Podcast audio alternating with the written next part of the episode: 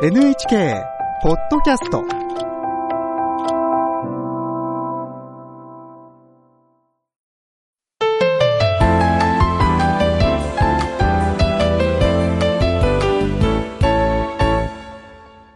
健康ライフテーマは歴史上の人物を見るです。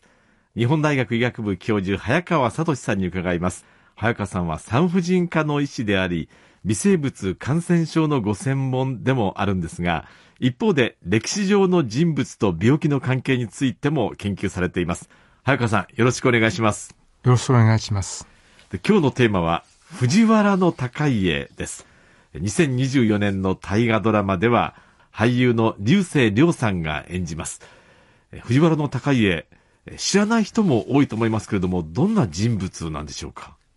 藤原道長の甥にあたる人物です。道長とは折り合いが悪かったとされていますが、太宰の権の措置と言いまして、太宰府の副長官を務めた人です。あまりスポットが当たることがない人なんですけども、ちょうど紫式部の時代に北方系の異民族の襲来がありまして、これから日本を守った大変重要な人です。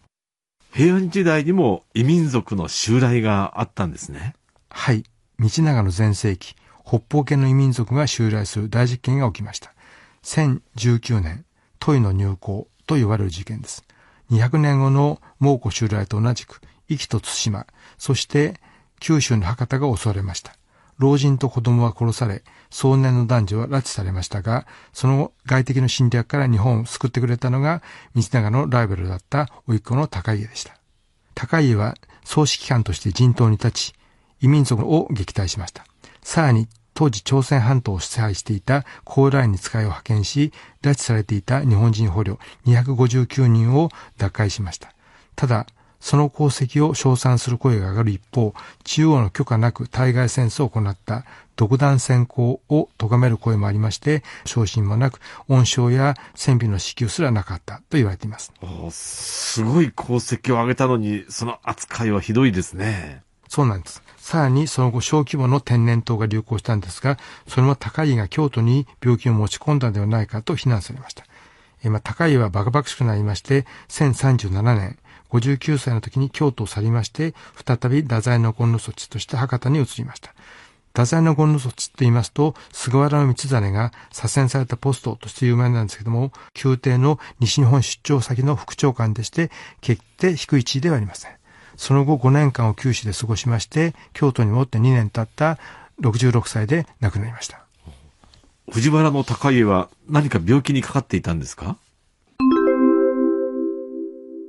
交感性肝炎です。交わるという字に感情の感、性別の性と書いて交感性肝炎という目の病気です。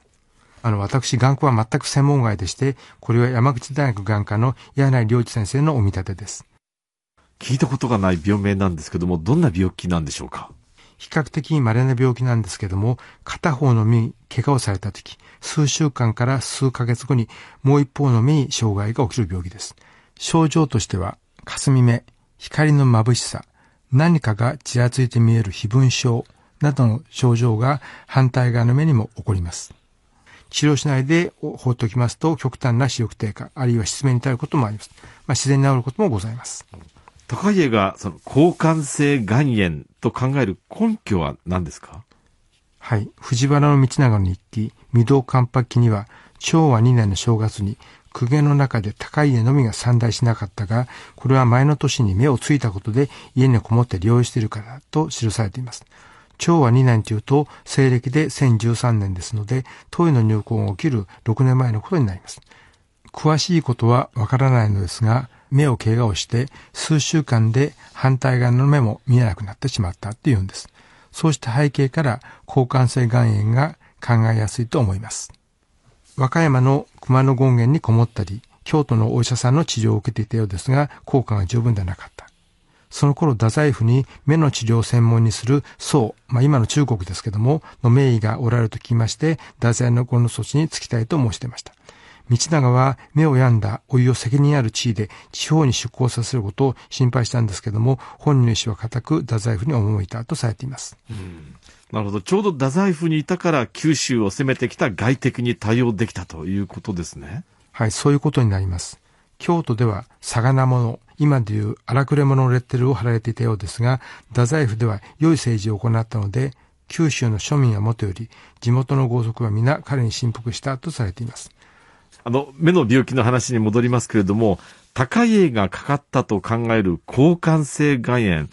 これ九州で宋の国の医師に治療してもらえたんでしょうか？太宰府でどんな治療が行われたのかは分かっておりません。おそらく漢方薬や鍼灸で治療したと考えますが、効果があったとは思えず、自然に良くなるのを待ったのではないかと思います。早川さんだったらどんな対応をしますか？交換性肝炎は本来の体を守る免疫という仕組みに異常が生じまして、自分の体の一部を攻撃してしまう自己免疫疾患とされております。まあ、あの、目は専門外ですので、知り合いの眼科の先生にお願いしまして、炎症を抑える治療を行います。それから自己免疫疾患はストレスも悪化要因になりますので、宮中の権力闘争から逃れたことは良かったと思います。まあ、その目の病気があったからこそ、高家は九州に行って、外敵の侵略を防ぐことができたとも言えそうですよね。はい、そうです。目の病気がなかったら九州に行って、宋の国から来た医師に見てもらいたいという申し出はしなかったと思います。そうしますと、外敵から日本を守ることもできなかったかもしれません。現行に比べて規模は小さいんですけども、言葉の通じない民族が突然船を連ねて来航するという経験は、200年後の蒙古襲来の時に生きたと思います。はい。今日は歴史上の人物を見る藤原の高家というテーマで、日本大学医学部教授早川聡さんに伺いました。早川さん、どうもありがとうございました。ありがとうございました。次回は実際の人物ではありませんが、源氏物語の登場人物、光源氏についてお話しいただきます。